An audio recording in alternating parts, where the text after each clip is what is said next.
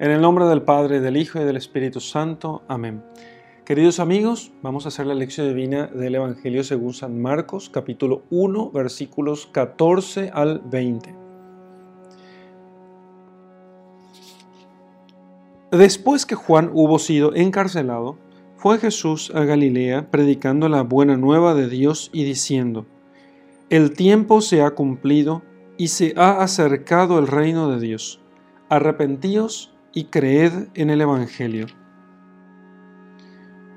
Pasando a lo largo del mar de Galilea, vio a Simón y a Andrés, hermano de Simón, que echaban la red en el mar, pues eran pescadores. Díjoles Jesús, Venid, seguidme, y yo os haré pescadores de hombres. Y enseguida dejaron sus redes, lo siguieron. Yendo un poco más adelante, vio a Santiago, hijo de Zebedeo, y a Juan, su hermano, que estaban también en la barca arreglando sus redes. Al punto los llamó, y ellos, dejando a Zebedeo su padre, en la barca con los jornaleros, lo siguieron. Bien, este texto cortito que vamos a, vamos a meditar o vamos a hacer lección divina de este texto hoy, eh, nos habla de la vocación de los primeros discípulos de Jesucristo. No olvidemos que el eh, Simón y Andrés, Simón y Andrés, ya se habían encontrado con Jesucristo antes, una vez cuando Jesús pasaba delante de Juan, y entonces Juan el Bautista dijo, este es el Cordero de Dios que quita los pecados del mundo, y entonces al instante eh, Andrés junto con otros discípulos se levantaron y siguieron a Jesucristo. Andrés fue a llamar a su, a su hermano Simón y entonces Simón fue a hablar con Jesús y Jesús le dijo, tú eres Simón, pero eh, desde ahora tú serás Pedro, eh, tu, nombre será Pedro, Bueno, entonces, ¿qué sucede después? En, los versículos antes de, este, de, este, de esta perícopa que estamos leyendo, se nos habla de Juan el Bautista. Bueno, y entonces parece ser que los discípulos, eh, Juan el Bautista había sido encarcelado y entonces los discípulos, los que eran de Juan el Bautista, los que eran discípulos de Juan el Bautista, se habían quedado muy entristecidos y entonces entre ellos Simón y Andrés habían vuelto a sus, eh, a sus tareas antiguas, habían vuelto a sus tareas antiguas. Entonces lo que sucede es que Jesús va a llamarles nuevamente a ellos a la, a la, conversión. Y empieza el evangelista San Marcos. No olvidemos que Marcos eh, fue discípulo de Pedro, así como Lucas fue discípulo de Pablo. Y entonces Marcos nos cuenta un poco eh, el testimonio directo de Pedro. Así que aquí nosotros estamos, estamos eh, delante del testimonio que Pedro le hace a Marcos y con el que nosotros tenemos una narración directa de lo que ha sucedido en ese momento. Bueno, entonces, después de que Juan hubo sido encarcelado, aquellos que eran discípulos de Juan el Bautista y que habían seguido a Jesucristo, habían quedado entristecidos por aquello y entristecidos, eh, llenos de miedo, de temor seguramente, y volvieron a sus antiguos quehaceres. Entonces, Jesús fue a Galilea y en Galilea, al norte de la tierra de Israel, predicaba entonces la buena nueva. ¿Qué predicaba? ¿Qué enseñaba él cuando predicaba? El tiempo se ha cumplido, o sea, se han cumplido todas las profecías, el tiempo de eh, las profecías llegó a su conclusión, las 70 semanas de años de Daniel se habían cumplido, bueno, entonces el tiempo se ha cumplido. El reino de Dios se ha acercado, o sea, Dios que había prometido reinar en Israel, ahora finalmente está en medio de ustedes. Por eso, arrepiéntanse y crean en el Evangelio. Arrepiéntanse y crean en el Evangelio. Porque este reino de Dios, para poder participar en él, uno tiene que arrepentirse y creer en el Evangelio. Imagínense, no estamos hablando de un reino a la manera de los gobiernos políticos. Lo que estamos hablando es de un reino espiritual que exige santidad. para participar en este reino se exige santidad, que no es otra cosa la que se busca cuando uno se convierte. Así que eh, conviértanse y crean en el Evangelio. Conviértanse y crean en el Evangelio. Bien, entonces, entonces la participación en este reino es una participación que es fundamentalmente de santidad. Dice Straubinger en su comentario, en, el comentario de su Biblia, que arrepiéntanse y crean es la síntesis de todo el mensaje de Jesucristo. Y que justamente porque el pueblo de Israel rechazó este mensaje, por eso, eh, por el rechazo de este mensaje, parte del pueblo llevó a Jesús a la cruz. Parte del pueblo llevó a Jesús a la cruz. ¿Qué tiene que ver? ¿Cómo el rechazo de un mensaje de ese tipo puede llevar a crucificar a Jesús? Digamos brevemente porque no es propiamente el tema de nuestra, de nuestra, lección. Y digamos que en el caso del pueblo de Israel, la conversión significa dejar todo lo que ellos estaban creyendo hasta ese momento que estaba bien. ¿sí? Entonces, decir, bueno, a, partir de ahora, todo lo que nosotros creíamos que estaba bien y que pensábamos nosotros que con esto servíamos a Dios, y no me refiero a la ley fundamental puesta por Yahvé para poder, eh, para que el pueblo de Israel pueda servir a Dios, sino las tradiciones de hombres fundamentalmente, que había muchas, había muchas tradiciones de hombres, y estas tradiciones de hombres, e, ellos no querían abandonarlas, y entonces, además, había mucha, mucha corrupción, fundamentalmente farisaica, con la cual hacían de lo grande pequeño y de lo pequeño grande, que eso es, en eso consiste la, la corrupción de los fariseos. Hacer de lo grande pequeño y de lo pequeño grande. Aquello que es importante no le damos importancia y lo que no tiene importancia sí le damos mucha importancia. Entonces, y esa corrupción de la religión, esa corrupción de la religión, para dejarla es necesario convertirse, creer en la buena nueva, creer en el Evangelio, eh, que consiste fundamentalmente en un Padre Dios que nos perdona, en un Padre que está dispuesto a perdonarnos y, y entonces y, creer en ese Evangelio, que en eso consiste el Evangelio, y arrepentirse de nuestros pecados. El tiempo se ha cumplido. Quiero volver otra vez a este punto. Entonces, primero, el tiempo se ha cumplido. Se han cumplido las profecías, los tiempos proféticos, todos cumplidos. Eso ya hemos entendido. ¿Cuáles? Principalmente las 70, después de la restauración del templo de Israel, pasarían 70 semanas de años hasta la llegada del Mesías. 70 semanas de años. También cuando, eh, según aquella profecía eh, dada a a Jacob que no se apartará la vara de mando de entre sus piernas hasta que no venga el que tenga que venir.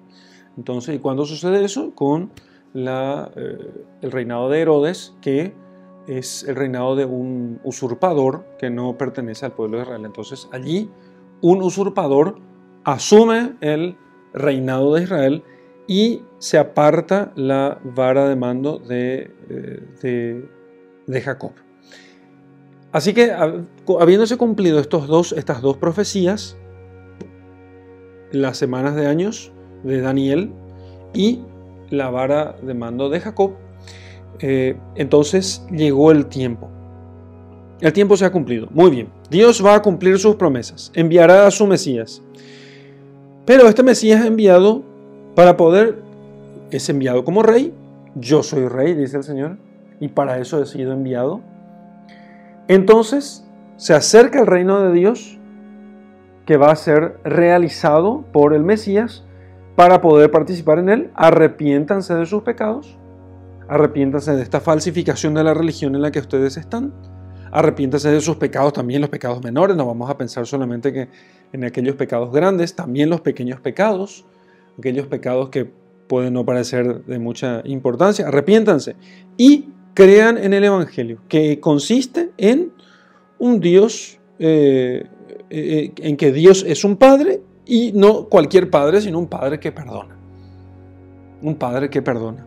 Ese es el Evangelio que predica Jesucristo. Y eso, ¿por qué lo digo? No está aquí, porque esa es la síntesis de todo el Evangelio. Dios es un Padre, y no cualquier Padre, sino un Padre que perdona. Por increíble que parezca, digamos o comentemos, comentemos que nos cuesta a nosotros creer que Dios sea un Padre que perdona.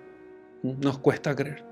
Nos da vergüenza. Es más fácil para cualquier pecador tener vergüenza de sus pecados y no acercarse a Dios para pedirle perdón. Tratar de levantarse por sus propias fuerzas. Intentar superar el, el, abismo de su miseria con sus propias fuerzas para poder presentarse delante de Dios y decir, up, acá no pasó nada. Acá no pasó nada. Entonces, de tal modo que es como, y pasa un poco como los niños, ¿no? Y cuento una, anécdota de mi, de mi infancia.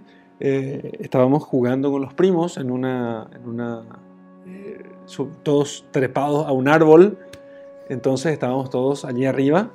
Y en eso, eh, bueno, queríamos, creo que queríamos castigar a uno de los, a uno de los primos, al mayor, que se le ocurrió robar los huevos de un nido de pajarillos que estaban allí. Y entonces mi hermano, un, hermano menor, menor que yo, eh, le dice, no toque los huevos. Se hizo así del defensor del Greenpeace, ¿verdad? No toque los huevos. No, ¿y por qué le dice el otro? No quiero ver nomás. No, no toques los huevos, no toques, no toques, no toques. Entonces, e, este mientras iba trepando, iba acercándose al nido, entonces este, mi hermano salta sobre la rama y comienza a dar saltos sobre la rama hasta que la rama se rompe. Y entonces comprimo y todo, rama al suelo. Rama al suelo, comprimo y todo. Mientras que mi hermano queda colgado de una rama que estaba justo encima. Y bueno, entonces se hizo un desastre en el suelo, estaba lleno de hojas, ramas, todos, todos los primos nos bajamos raudamente, todos al suelo. Y entonces, como era yo el que más o menos dirigía la cosa, siempre decía, bueno, atención, agarra, el, la rama, trae la carretilla, vos traes la escoba, traes vos tal cosa, esto, aquello. Y entonces todos procurando que, y en el máximo silencio posible, de tal modo que mi abuela no se levantara y no nos viera a todos habiendo hecho aquel desastre, ¿no? Porque había limpiado el patio y no tenía que notarse que nosotros habíamos ensuciado aquello, porque o si no íbamos a ligar un reto y se acabó el juego por el resto del día. Y para nosotros la máxima diversión era encontrarnos entre los primos y jugar, pero no teníamos que hacer líos. Entonces empezamos a juntar todo y todo el mundo llevando que ramas aquí, que cosas por allá, carretillas, esto. Y había sido la abuela, ya estaba mirando desde la puerta y se reía sordamente, porque se reía sin hacer ruido para que no, no, no notemos que ella estaba mirando y estaba riéndose, la abuela estaba matándose de la risa, viéndonos a nosotros desesperados, procurando eh, limpiar aquel desastre que habíamos dejado. Entonces, con Dios nos pasa un poco así. Lo que pasa es que nuestros pecados no consisten en ramitas rotas, ¿entienden? Nuestros pecados consisten en la muerte de nuestra alma. Entonces, no se solucionan las cosas con limpiar el suelo y ya está. Porque además, eh, eh, Dios sabe de eso. Entonces, el único modo de solucionar el problema de nuestros pecados es con un, verdadero acto de resurrección. ¿sí? Y nosotros pensamos que vamos a conseguir resolver nuestros problemas. Yo sé que estoy adelantando acá la meditación ya, pero quiero decir simplemente que eh, el, el centro, la médula del Evangelio es creer que Dios es nuestro Padre y un Padre que perdona. Y que además Él quiere ayudarnos, pero no simplemente para dárselas de buen padre y de un padre buena onda que está allá a nuestro lado, sino porque nosotros no podemos, no podemos salir de esto por nuestras propias fuerzas. Es lo que San Pablo en sus cartas una y otra vez nos va a decir que la ley está para mostrarnos, para convencernos de pecado, pero no nos puede redimir. Nos muestra dónde está el pecado, nos cuenta cuál es nuestra desgracia pero no puede redimirnos. Solamente la gracia puede redimirnos a nosotros. Solamente la gracia. Entonces, crean en el Evangelio. No solamente arrepiéntanse de sus pecados, crean en el Evangelio. Crean que Dios es un Padre que perdona. Créanlo. Yo sé que es difícil, pero tienen que creerlo. Eso es el Evangelio, ¿sí? Entonces, el reino de Dios se acerca, el tiempo se ha cumplido, se ha acercado el reino de Dios, arrepiéntanse y crean en el Evangelio. Luego, a partir del versículo 16, dice, pasando a lo largo del mar de Galilea, vio a Simón y Andrés. Recordemos que Simón y Andrés eran discípulos de Juan, habían seguido a Jesús, pero con, la, con, con el encarcelamiento de Juan habían retornado ellos a sus labores de antes y echaban la red en el mar, pues eran pescadores. Díjoles Jesús, venid, seguidme, yo os haré pescadores de hombres. ¿Ustedes son pescadores? Ahora yo les haré pescadores de hombres. No dejarán, ustedes no abandonarán eso que están haciendo. Ahora será de un modo muy superior. Pero fíjense que el Señor hace, toma a nosotros nos cuesta entender muchas veces en qué consiste ser pescadores de hombres, porque nosotros de verdad nunca vimos a alguien pescar, ¿eh? o hemos visto muy pocas veces.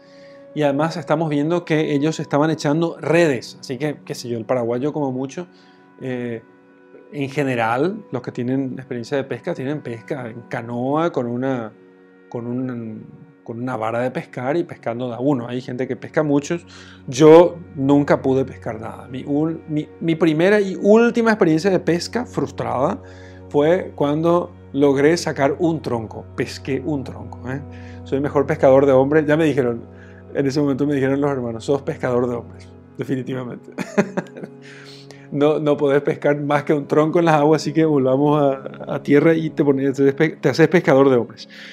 Entonces, pero nosotros no, tenemos la, experiencia de ver un hombre que pesca con redes, así que tenemos que hacernos eso. Se arroja las redes y luego se va estirando esto. Bueno, hoy sería hasta fácil, porque no podría poner en, internet pesca con redes, ¿eh? pesca tradicional con redes. ¿eh?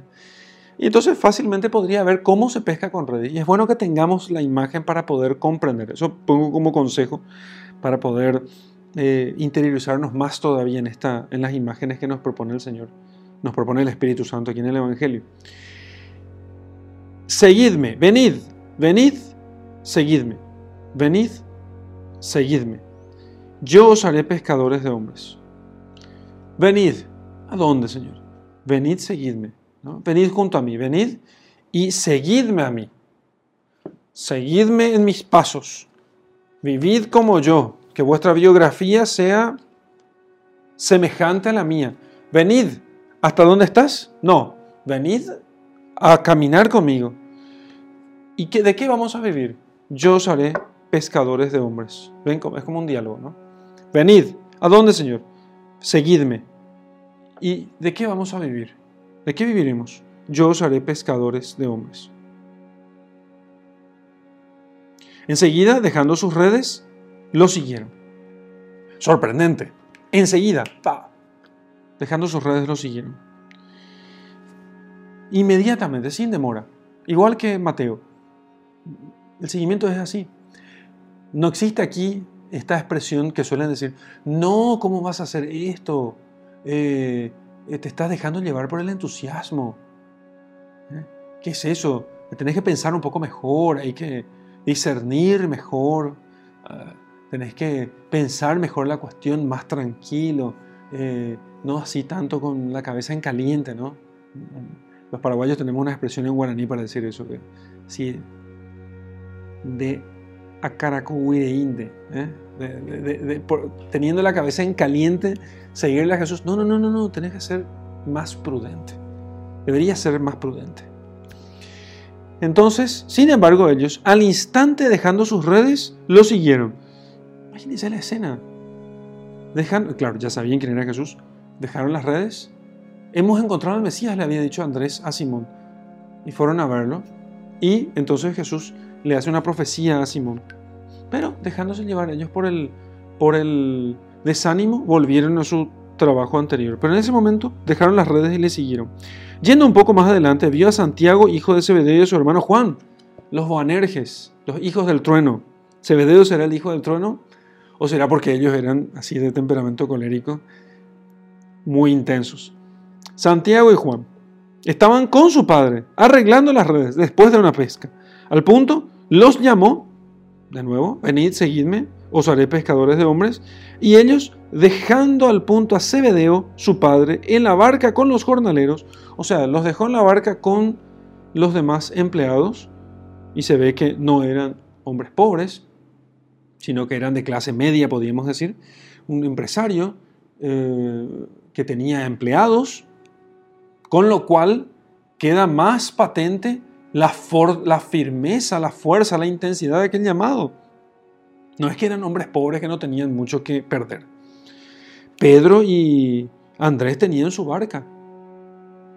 Santiago y Juan eran hijos de un hombre que tenía jornaleros, que tenía gente, eh, que tenía empleados, que pagaban salarios. Ya saben lo que sucede, si uno tiene, puede pagar salarios, significa que puede pagarse a sí mismo una, unas ganancias mayores. Y dejando al punto a su padre en la barca con los jornaleros, lo siguieron. De eso nos habla entonces el Evangelio.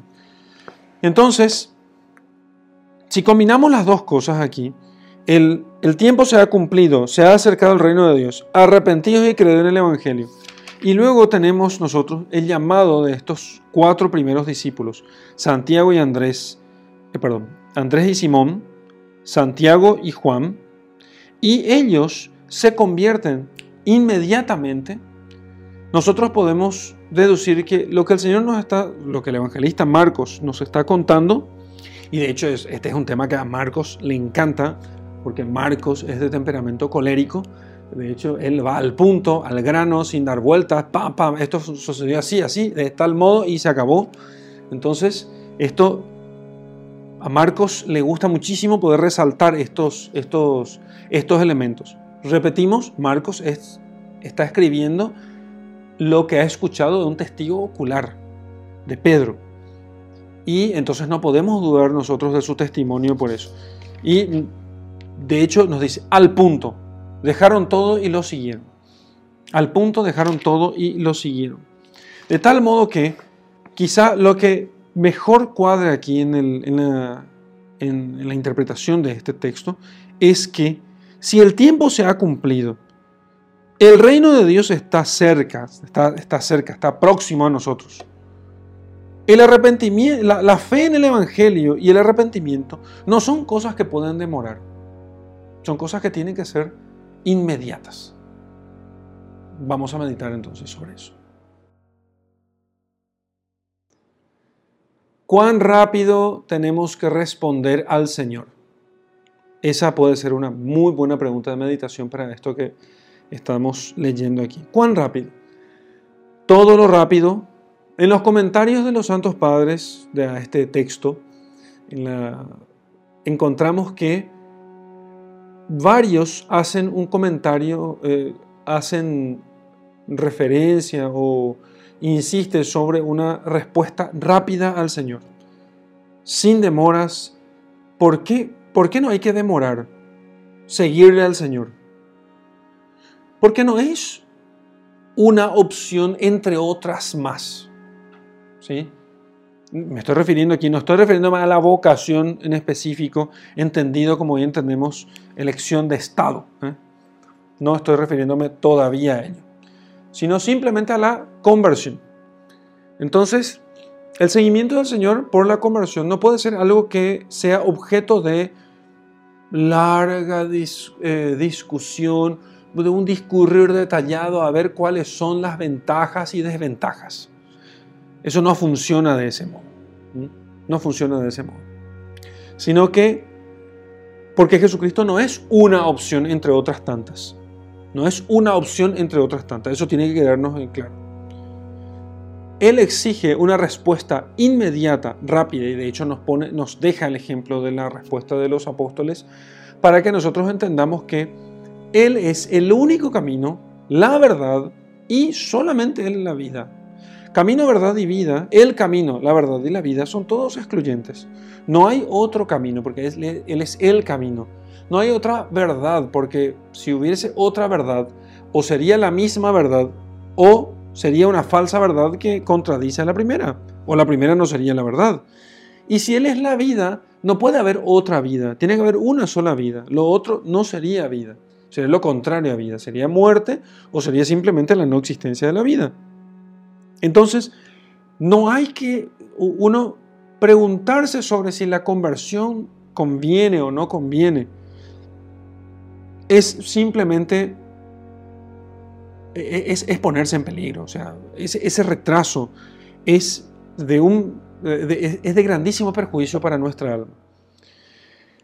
Porque termina enraizando en nosotros los vicios que eh, el, vicio, termina enraizando en nosotros el vicio,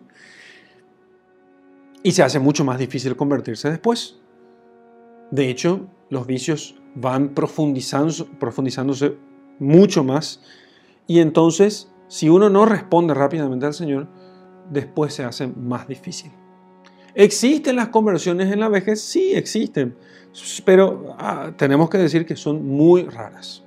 Las conversiones en la, vejez, en la vejez son raras.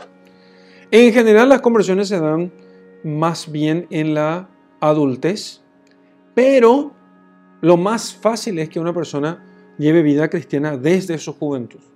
Ya la escritura siempre eh, admira eso y alaba el servicio a Dios desde la juventud.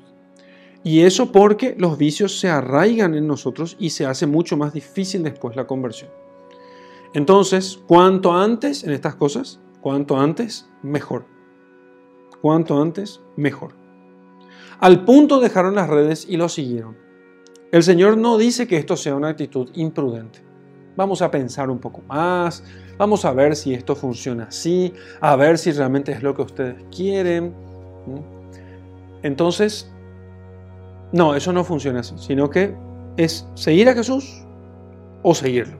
Punto final. No, el que pone la mano en el arado y mira hacia atrás no es digno del reino de los cielos, dice el Señor. Y si pasamos nosotros a la vocación, a la vocación, a, los estados de vida en particular, nosotros tenemos una imagen de, esta, de este mandamiento, de este principio que, el Señor propone en, el casamiento. ¿sí? En el casamiento uno decide y luego no hay vuelta atrás. Y en la vida religiosa no puede volver atrás.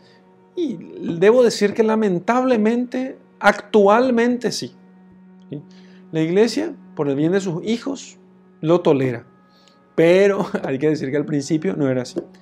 En base a eh, aquello de el que pone la mano en el arado y mira hacia atrás no es digno del reino de los cielos.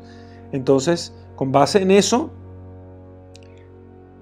la, el abandono de la vida religiosa o el abandono del sacerdocio era considerado apostasía. ¿sí? Eso lo recoge Santo Tomás de Aquino en su suma, hablando de los grados de la apostasía. La apostasía de la fe, la apostasía del sacerdocio o la apostasía eh, del estado religioso. Son tres grados de apostasía. Y también habla de la apostasía, em, también nos quedan algunos recuerdos de eso, de en, la iglesia ortodoxa, donde, sin mal no recuerdo todavía hasta hoy, el abandono de la vida religiosa, la vida monástica, implica la excomunión. Implica la excomunión. Bien, entonces, ¿por qué estoy diciendo todo esto? Eh? Para ponerles una carga grande a los que entendieron que no era su vocación y abandonaron o el estado religioso o la vida o el sacerdocio. No, no estoy diciendo eso. Lo que estoy, no estoy diciendo porque las diversas circunstancias eh, habría que ver, juzgar caso por caso y no quiero decir que eso sea así en todos los casos en general. Lo que estoy diciendo es que lo que dice el Evangelio, que el seguimiento de Jesucristo es de tal modo no una opción, sino el mejor camino, es, es el único camino, porque aquí está la vida y aquí no, ¿sí? Entonces que todas las cosas que se le equiparan también tienen la misma, digamos, la misma fuerza o la misma figura. la misma figura. Entonces, no en vano el Señor dice que el que pone la mano el arado y mira hacia atrás no es digno del reino de los cielos. ¿sí? Y de hecho, hay que decir que ni se abraza, no se abraza ni el sacerdocio ni la vida religiosa, solamente como si se abrazara una profesión. Eso se abraza como un desarrollo de la vida cristiana, un desarrollo de la vida espiritual, un desarrollo de la fe, sobre todas las cosas, un desarrollo de la fe. Volver para atrás tiene una cierta nota de abandono de la fe. Tiene una cierta nota de abandono de la fe, que es necesario asumirla.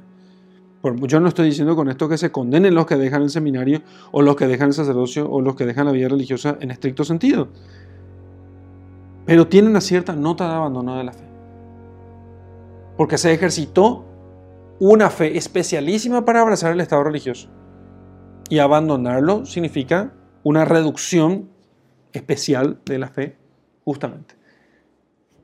Y entonces, Dios no da sus dones en vano.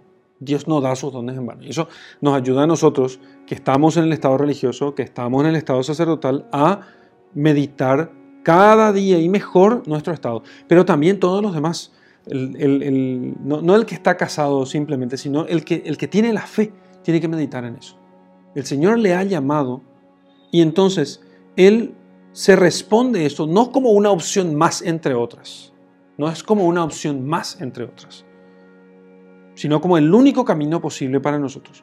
Por eso la respuesta, la, la única respuesta posible, la única respuesta digna para nuestro Señor Jesucristo es siempre la respuesta inmediata, porque es Dios el que llama.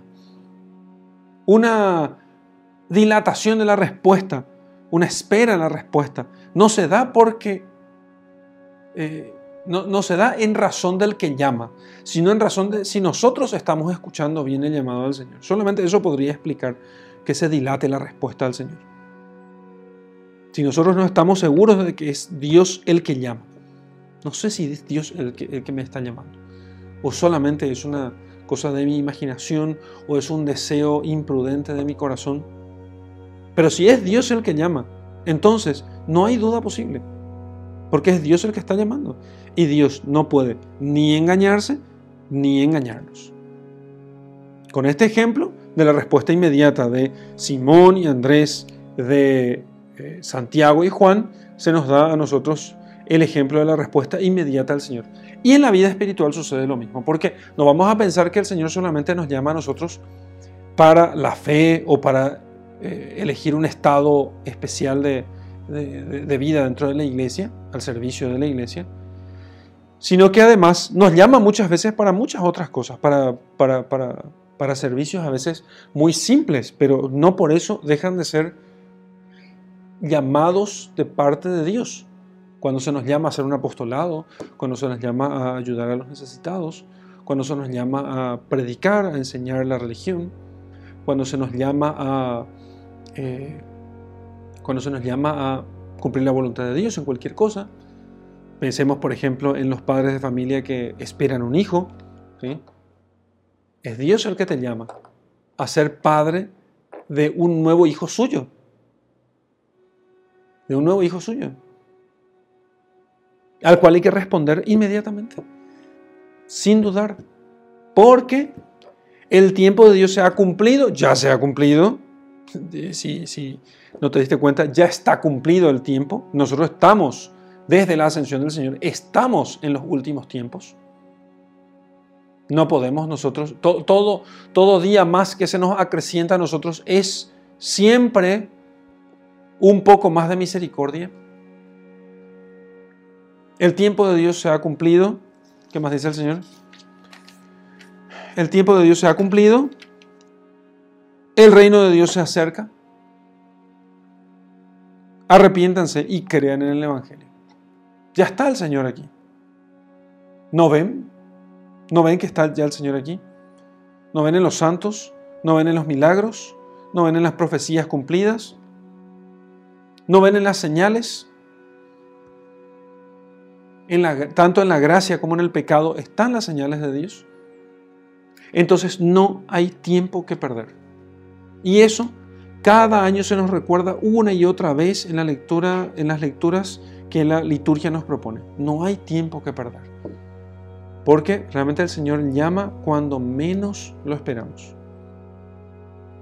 En medio de la crisis mundial por la difusión del coronavirus y todo lo que sucede en nuestros días, he perdido algunos amigos que han fallecido por causa de la enfermedad, con cuadros graves de neumonía. Y entonces realmente uno dice, el Señor llama cuando quiere. El tiempo de Dios se ha cumplido. El reino de Dios está cerca. Arrepiéntanse y conviértanse. Mañana puede tocarme a mí. Mañana puede tocarme a mí. Y entonces no tengo tiempo que perder. Si el Señor me llama, dejo las redes y me voy para ser pescador de hombres con Él. Una última cosa que debería haber dicho en la lección es que antes de hacer oración, que la red, pescamos a los peces con la red. ¿sí? La doctrina cristiana es como la red. Fíjense que la red son como eh, cuerdas ¿sí? Que van uniéndose a través de nudos. ¿sí? Entonces, estos nudos mantienen firme la red, así de tal modo que el agua puede pasar entre los nudos, los espacios entre cuatro nudos, hay un gran espacio, suficiente como para que salga el agua, pero que los peces queden dentro. ¿no? Entonces, esto simboliza muy bien la doctrina cristiana, que tiene un entramado de verdades que se unen unas a otras. ¿sí? Eh, con esas verdades nosotros pescamos hombres para el Señor, predicando esas verdades, enseñando esas verdades, que son verdades que se entrelazan unas con otras, nosotros pescamos para el Señor. Nunca olvidemos de eso. ¿sí?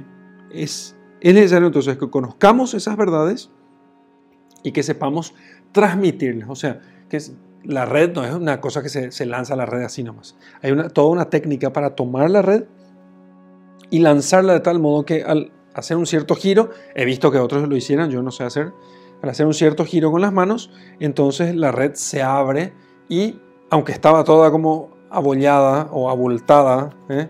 toda como eh, enredada en las manos, al saber arrojarla aquello, queda extendida en el aire y cae completamente, completamente, por increíble que parezca, extendida en el agua. Por eso quiero que busquen en internet algún video sobre pesca con redes y van a ver eso. Y, bueno, y así es la doctrina cristiana, ¿sí?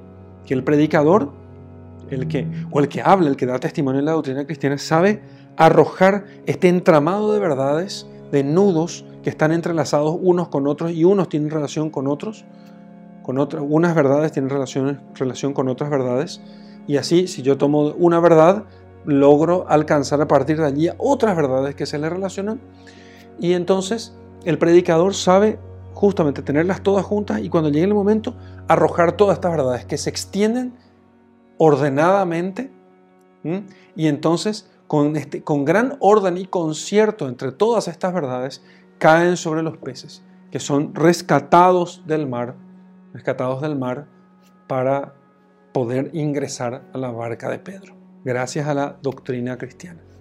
Muy bien, vamos a, vamos a rezar sobre esto y pedirle a Dios que nos dé a nosotros entonces, eh, nos dé esa respuesta rápida con la cual nosotros siempre respondamos inmediatamente a lo que el Señor nos pide hacer. Señor Jesús, escucho tu llamado en el texto que acabo de leer. Escucho tu llamado que me llamas una vez más a creer en el Evangelio, a convertirme, porque el tiempo ha llegado, porque el reino de Dios está cerca. Y yo reconozco que muchas veces no, no he respondido inmediatamente porque me parecía que me quedaba tiempo, porque me parecía que todavía faltaba, eh, que no, había tanto apuro, porque me parecía que eh, no había por qué tener prisa. Y sin embargo, el tiempo se acerca, el reino de Dios está allí. Estoy atrasado desde el día de mi nacimiento. ¿Y qué hago yo que todavía no soy santo? Por eso te pido, Señor, que perdones mis pecados, que me purifiques de mis faltas que limpies mi conciencia de las malas obras y que me rescates con tu doctrina y me vuelvas, me hagas volver a tu barca. Llámame, Señor, y entonces te responderé. Gloria al Padre y al Hijo y al Espíritu Santo, como era en el principio, ahora y siempre, y por los siglos de los siglos. Amén. Vamos a hacer contemplación de este texto que acabamos de eh, meditar. Y quiero, tengo varias propuestas. La primera es ponernos en la barca a ayudar a Santiago, a, Simón y Andrés o ayudar a, a Santiago y a Juan. Y entonces, cuando el Señor pasa y diga, venid, seguidme, yo os haré pescadores de hombres. Imaginar que también nos llama a nosotros. Pensá en lo que tenés que dejar. Pensá en lo que tenés que dejar.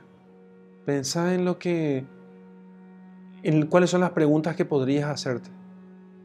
Pero vas a preguntarte esas cosas solamente para compararte a Simón y Andrés o a Santiago y Juan que al punto dejaron y lo siguieron. Mientras estás, ¿te llamó a vos también? Sí.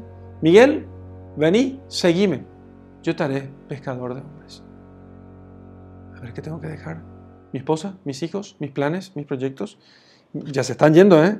Se van y ya se va Jesús. Ya se va Jesús. Esa es una primera cosa que te invito a contemplar. Lo segundo es que te invito a contemplar es, esto es un poco más profundo, es la doctrina cristiana en su entramado de verdades. Si puedes, si puedes ver algo, como la doctrina cristiana es como una gran red que Cristo arroja sobre el mundo, ¿sí? Y entonces, y va recogiendo a los peces con la red de la doctrina cristiana. Y que puedas mirar cómo en esta bellísima red se conectan unas verdades con otras. No solamente se conecta aquí la Inmaculada Concepción con la maternidad virginal de María, que María es Madre de Dios, y aquí está San José, que es el esposo de María, y por eso San José es tan importante, y porque además es el guardián de Jesús, Jesús que es el Hijo de Dios y que predica esto y que enseña esto a los apóstoles, y que enseña aquí, y después nos instituye los sacramentos, e instituye la iglesia, y todo esto como una gran red una bellísima red con la cual Cristo, con su iglesia, sigue arrojando esta red al mundo para poder pescar peces, para llevarlos a su barca, para que estén con Él. Y te dejo con mi bendición. En el nombre del Padre, y del Hijo, y del Espíritu Santo. Amén.